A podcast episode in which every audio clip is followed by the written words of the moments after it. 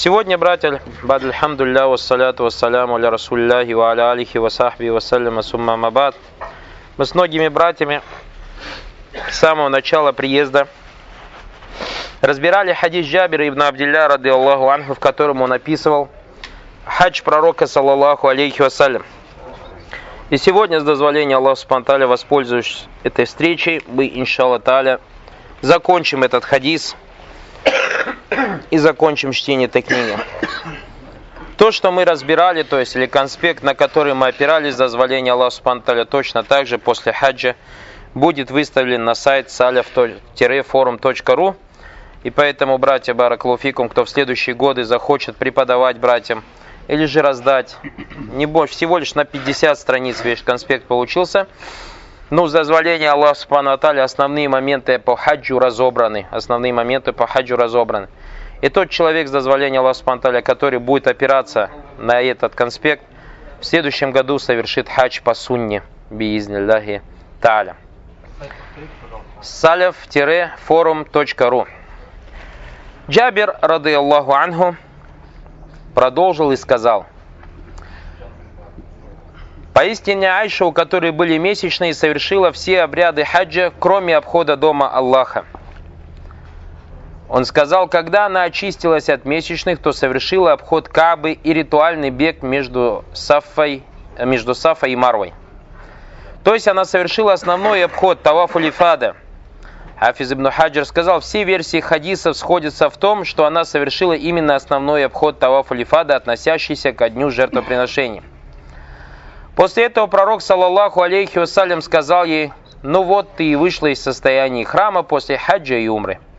Она сказала, о посланник Аллаха, вы уезжаете, совершив хадж и умру, а я совершила только один хадж. В другой версии хадиса сообщается, что она сказала, люди возвращаются, заслужив два вознаграждения, а я возвращаюсь, заслужив лишь одно. Этот хадис от Айши передает имам Муслим. Пророк, саллаллаху алейхи вассалям, сказал, поистине твое вознаграждение от Аллаха будет соответствовать их вознаграждению от Аллаха. Почему Айша Баракулуфикум сказала, что она совершила только один хадж, я напомню. Дело в том, что Айша, рады Аллаху Анха, когда приехала в Мекку, перед въездом в Мекку у нее начались месячные. И люди совершили умру, она же не могла совершить умру по причине своей болезни. Но когда у нее закончились месячные, уже начался хадж – и поэтому она совершила какой вид хаджа? Хадж ифрат. Хадж ифрат. Дальше Джабир, рады Аллаху Анху, сказал, она сказала, поистине в душе у меня остался осадок от того, что я не обошла дом Аллаха, то есть не совершила таваф, до тех пор, пока не совершила хадж. Джабир говорит, посланник Аллаха, саллаллаху алейхи вассалям, отличался мягким нравом. Поэтому, если она хотела что-то, то он выполнял ее желанием. Смысл этих слов, братья, заключается в следующем. Если она хотела то, что не влекло за собой ущерба для религии, например, ее просьба совершить умру и тому подобное, он, пророк, саллаллаху алейхи вассалям, отвечал на ее желание. И это свидетельствует о благой жизни супруга, ведь Всевышний Аллах Субхану Аталия сказал «Вааширухунна биль ма'руф» «Живите с ними по-доброму». И в особенности это касается того, что имеет отношение к послушанию Всевышнего Аллаха Субхану Аталия. Дальше Джабир продолжил, он, саллаллаху алейхи вассалям, сказал, о Абдурахман. Абдурахман, это был сын Абу Бакра, родной брат Айши, да будет доволен всеми ими Аллах. О, Абу Абдура... о Абдурахман, отправляйся с ней в Танаим, и пусть она, выехав оттуда, совершит свою умру. И Айша, рады Аллаху анха, совершила умру после хаджа, а затем вернулась обратно в ночь Аль-Хасба. Здесь хотелось бы отметить, что в хадисе не передается то, что Абдурахман, э, Абдурахман ибн Абу Бакра совершил умру вместе с Айшей. Хоть он отправился в местечко, которое называлось Танаим. Только Айша, рады Аллаху Анха, совершила умру.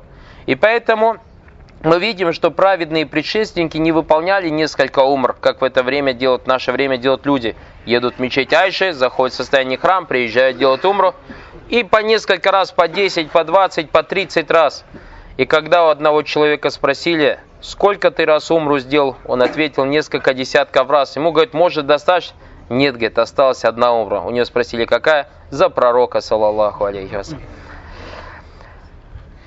Ночь Хазба, то есть, как сказано, а затем она вернулась обратно в ночь Аль-Хазба, эта ночь следует за днями Ташрик, то есть, вот для нас предыдущая ночь. С 13 на 14 число месяца Зульхиджа. И необходимо отметить, что Джабир, рады Аллаху Ангу, несмотря на свой прекрасный рассказ о хаджи пророка, саллаллаху алейхи вассалям, не упомянул в переданных от него хадисах о совершении посланником Аллаха, саллаллаху алейхи вассалям, прощального обхода Кабы – тавафуль вада. Однако об этом упомянула Айша, да будет доволен ею Аллах, рассказав о том, что в конце своей истории, рассказав о том, что в конце своей истории глубокой ночью мы пришли к посланнику Аллаха, саллаллаху алейхи вассалям, который находился внутри дома. Он спросил меня, ты завершила свою умру? Я ответила, да. После чего он объявил своим сподвижникам об отъезде и тронулся в путь. Проезжая мимо дома Аллаха, он совершил вокруг него обход до утреннего намаза, а затем направился в Медину. Этот хадис привели имам Бухари, имам Муслим, также он приводится у Абу Дауда. И согласно хадису Умару, который приводится как у Бухари, так и у Муслима, пророк, саллаллаху алейхи вассалям, не шел первые три круга быстрым шагом, ар-рамль, ни во время прощального обхода Кабы, Тавафуль вода, ни во время основного обхода Кабы, Таваф ас-садр.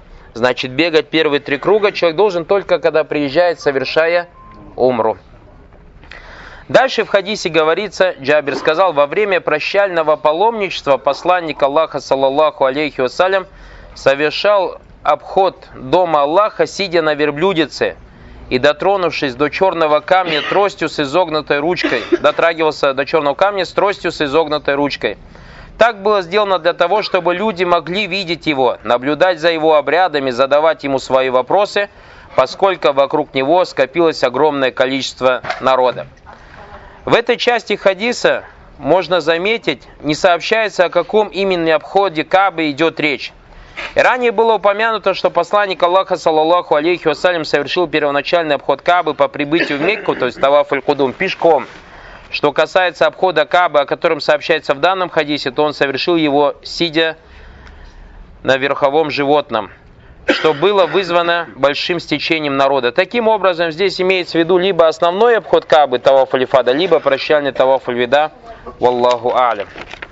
Дальше Джабир сказал, рады Аллаху Ангу, одна женщина подняла своего ребенка к посланнику Аллаха, саллаллаху алейхи вассалям, и спросила – может ли он совершить хадж. Этот хадис от Джабера передал Ибн Аббас, и в некоторых путях передачи данного хадиса сообщается, что этот вопрос был задан пророку, саллаллаху алейсалям, во время возвращения из Мекки в Медину, в местечке под названием Рауха. Именно поэтому шейх Альбани привел вышеупомянутый хадис в конце истории Джабера. И она спросила, может ли он совершить хадж, то есть будет ли действительным хадж для ребенка. Пророк, саллаллаху алейхи вассалям, сказал, да, и тебе за это полагается вознаграждение от Аллаха. То есть эта женщина будет вознаграждена за то, что она носила с собой ребенка в течение всего хаджа, говорят ученые. А также способствовал тому, что ребенок воздерживался от действий, запрещенных для находящихся в состоянии храма, для находящегося в состоянии храма, и совершил те обряды, которые совершает паломник – Имам Аннауи сказал, имам Шафи, Малик Ахмад и большинство ученых используют этот хадис в качестве довода, согласно которому хадж, совершаемым ребенком, является действительным. И он за него будет вознагражден Всевышним Аллахом. Тем не менее, братья, когда ребенок достигнет совершеннолетия, он должен повторить хадж как один из толпов ислама, поскольку паломничество, совершаемое им до совершеннолетия, является добровольным и ему не засчитывается как выполнение одного из толпов ислама. Об этом единогласно говорят все ученые, за исключением небольшой группы людей, которые сказали, хадж, совершенный ребенком, засчитывается, то есть как столб ислама. Это мнению противоречит мнению подавляющего большинства ученых, которые даже не обращают внимания на вышеупомянутое высказывание. В свою очередь, некоторые ученые сказали, хадж, совершенный ребенком, является недействительным, как об этом сказали некоторые ханафиты. А, а как об этом сказал имам Абу Ханифа. Однако ученики э, Абу Ханифы сказали, что дети совершали хадж для практики, чтобы приучиться к его обрядам. Поэтому они и совершали хадж. имам Науи сказал, что данный хадис опровергает их мнение. Аллаху алям. Баракалуфикум на этом заканчивается э, хадис Джабера. И шейх Альбани говорит, эти строки завершает мое исследование хадж пророка, саллаллаху алейхи вассалям, о котором рассказал Джабер. Да будет доволен им Аллах. Исследуя советам некоторых братьев, говорит шейх Альбани, рахматуллахи алей, в данной книге, в своей, он привел краткое изложение обрядов хаджа, но мы о них уже поговорили до этого, баракалуфикум, чтобы было все по порядку. Но также шейх Альбани, баракалуфикум, из тех вещей, которые рассказал в своих книгах, это предостережение от религиозных нововведений. И он перечислил некоторые нововведения, которые совершают люди здесь, во время хаджа. И у каждого народа есть свои новшества – поэтому многие из этих новшеств для нас будут чуждыми, мы даже никогда не слышали и не видели их, поэтому я посчитал ненужным перечислять эти новшества. Но думаю, человеку будет достаточно, изучив, как по сунне делать хадж, он поймет, что все остальное это не по сунне. Однако шейх Альбани рассказал очень хорошие вещи, и о них бы хотелось рассказать вам. Он говорит, благословенный Всевышний Аллах принимает только те дела, которые отвечают двум условиям. И это, братья, как общее правило не только для хаджа, для всех видов поклонения.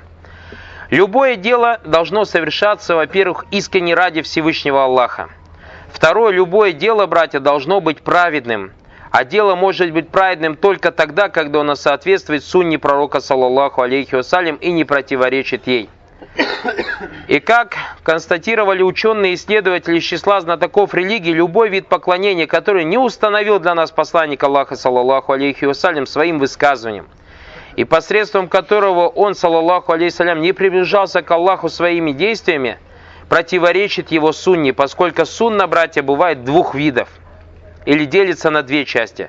Практическая сунна, это называется по-арабски как сунна фиалия, то есть те действия, которые совершал пророк, саллаллаху алейхи вассалям.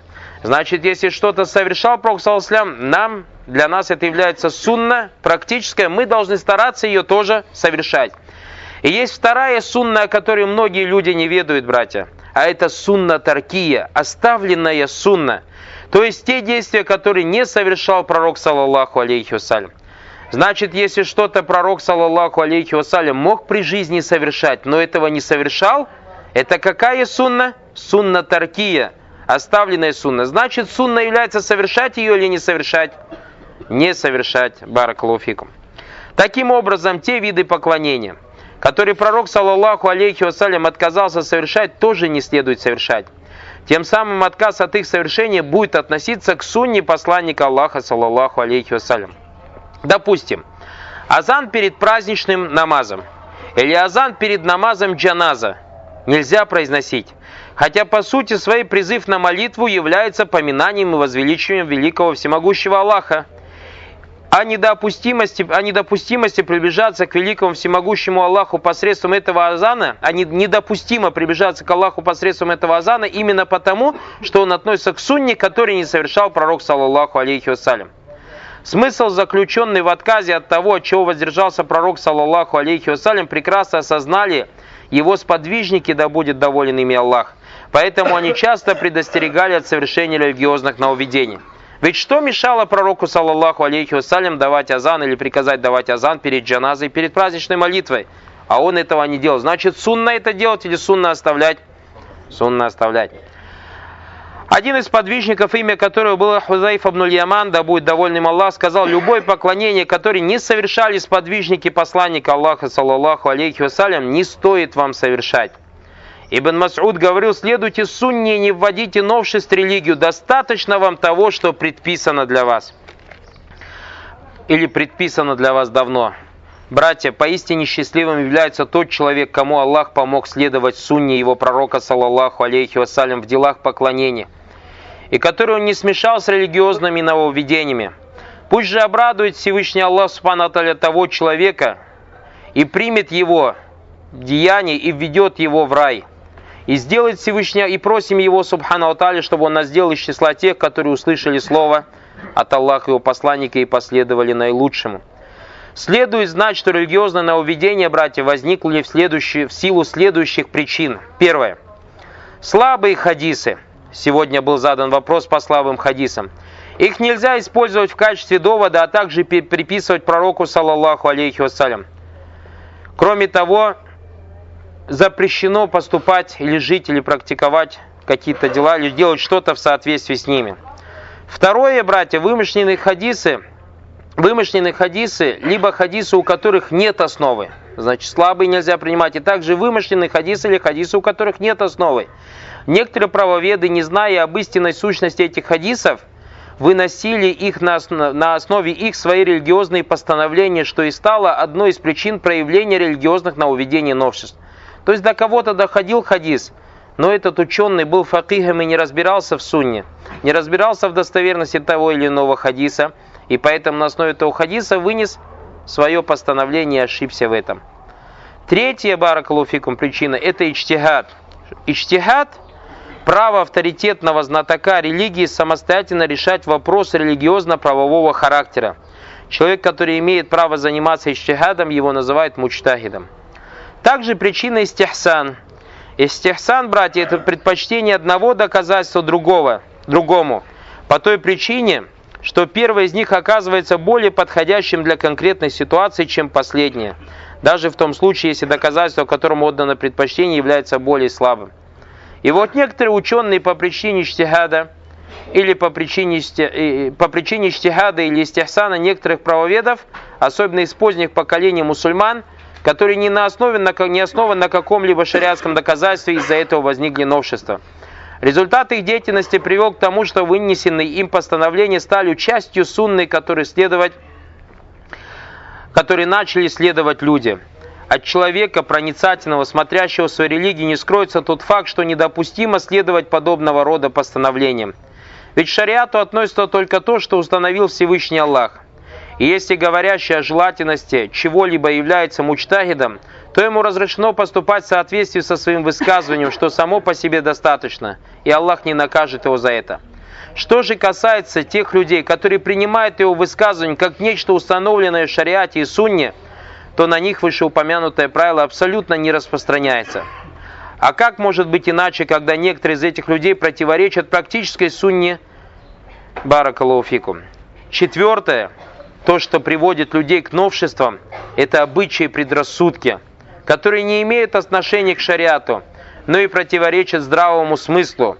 Даже если некоторые невежды поступают в соответствии с ними и взяли их как часть шариата – Иногда они находят в этом поддержку у других людей, даже у тех, кто причисляет себя к знатокам религии и имеет соответствующий вид.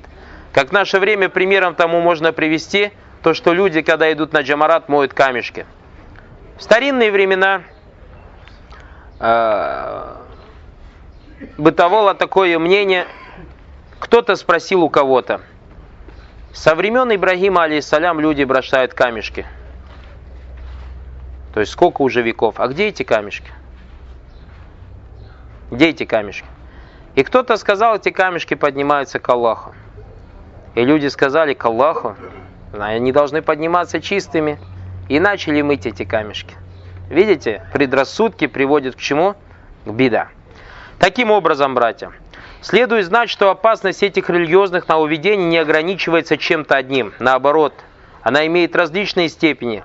Одни религиозные нововведения представляют собой ширк валиязубилля, или же куфр, другие менее тяжкими. Однако необходимо знать, что любое нововведение, которое человек вносит в религию, каким бы оно ни было, строго запрещено, то есть харамом является после того, как разъяснена сущность подобного нововведения. Нет такого религиозного нововведения, которое неправильно понимают некоторые люди, относится всего лишь как неправильно понимают некоторые люди, относятся всего лишь к разряду нежелательного. Нет, братья. Как может быть иначе, когда посланник Аллаха, саллаллаху алейхи вассалям, сказал, всякое религиозное нововведение, то есть бида, представляет собой заблуждение, а каждое заблуждение в огне. То есть совершивший его окажется в огне, валиязу билля. Имам Аш-Шатыби, рахматуллахи алей, провел глубокое исследование данной теме в своей книге «Аль-Атисам», поскольку вопрос, касающийся опасности религиозных нововведений, является очень серьезным. Многие люди продолжают пренебрежать, пренебрегать или пренебрежительно относиться к этому вопросу и не осведомлены о нем, за исключением лишь небольшой группы ученых. В качестве довода, указывающего на опасность религиозных нововведений, достаточно привести следующее высказывание пророка, саллаллаху алейхи вассалям, где он сказал, «Поистине Аллах отказался принять покаяние человека, который совершает религиозное нововведение, пока он не откажется от своего нововведения». И вот представьте, сколько тысяч, миллионов людей приходят сюда в надежде вернуться с прощением Всевышнего Аллаха. И все, что делают в хаджи, совершают бида. Какое будет их положение? А пророк Салсам сказал, Всевышний Аллах не принимает покаяние человека, который совершает религиозное нововведение, пока он не откажется от своего нововведения. И в заключение, говорит шейх Альбани, мне хотелось э, бы привести высказывание выдающегося имама, одного из первых исламских ученых, шейх Хасан аль-Басри, а, шейх Хасана бин Али аль-Барбахари. Он являлся соратником и последователем имама Ахмада, да будет доволен к ним Аллах, и умер в 309 году хиджры. Имам Аль-Барбахари, рахматуллахи алей, сказал, «Остерегайся малых религиозных новшеств, ибо малые нововведения из-за того, что они повторяются, становятся большими. Каждое нововведение, которое появилось в этой общине, также сначала было маленьким и похожим на истину». Тот, кто стал совершать это новшество, обольстился им и затем не смог избавиться от него. В результате это новшество разрослось и стало частью религии, которую он исповедует. Так присмотритесь же, да помилует тебя Аллах, кричам людей твоего времени, которым ты внимаешь, и не торопись, говорит имам Барбахари. Не руководствуйся их словами, пока ты не спросишь и не узнаешь, говорили ли о том же самом сподвижнике пророка, саллаллаху алейхиссалям, или какой-либо из ученых. Братья, это не только вопрос о хаджи. Поймите эти слова, возьмите, примите их своими сердцами. Это касается всей религии. Еще раз я повторю слова. Так присмотрите же, да помилует вас Аллах, кричам людей твоего времени, которым ты внимаешь, и не торопись. Не руководствуйся их словами, пока ты не спросишь и не узнаешь, говорили ли о том же самом сподвижнике пророка, саллаллаху алейхи вассалям, или какой-либо из ученых. И если у тебя будет соответствующее предание, приводимое от них, то крепко держись его и не оставляй его ради чего-либо иного. И не передавай его, и не предавай его, а то ты упадешь в адский огонь. И знай, да помилует тебя Аллах, что ислам раба Аллаха не будет полным, пока он не будет следовать шариатскому доказательству, будучи искренним и покорившимся истине. Потому что тот, кто заявляет, что в исламе осталось что-либо не полностью дошедшее от сподвижников посланника Аллаха, саллаллаху алейхи вассалям, измыслил на них ложь. Тем самым он не только сеет рознь, но и порочит сподвижников. Видите, о чем говорят праведные предшественники? Где причина розни? Где причина разногласий? Тем самым он говорит, не только сеет рознь, но и порочит сподвижников, будучи из числа тех, кто вносит религиозные нововведения – заблудился сам и вводит в заблуждение других, а также приписывает исламу то, что не имеет к нему отношения. Это были слова имама Барбахари. Да помилует Всевышний Аллах Субхану Атали имама Малика, который сказал, не преуспеет последнее поколение этой общины, кроме как посредством того, посредством чего преуспели первые ее поколения. То, что не являлось, братья, частью религии тогда, сказал имам Малик, этим не может быть, не является этим и теперь. Также пророк, саллаллаху алейхи вассалям, сказал, «Я не оставил ничего, что приближало бы вас к Аллаху, не велев вам этого». «Я не оставил ничего, — говорит пророк, саллаллаху что приближало бы вас к Аллаху, не велев вам этого». И не оставил ничего, что отдаляло бы вас от, от Аллаха и приближало бы к огню, не запретив вам это. И в этом, баракалуфикум, опровержение тем людям, которые говорят в наше время, а что плохого, если я лишний раз сделаю зикр? А что плохого, если я что-то и что-то сделаю ради Аллаха? Плохое то, что ты возводишь ложь на пророка, саллаллаху алейсалям. Потому что он сказал, я не оставил ничего.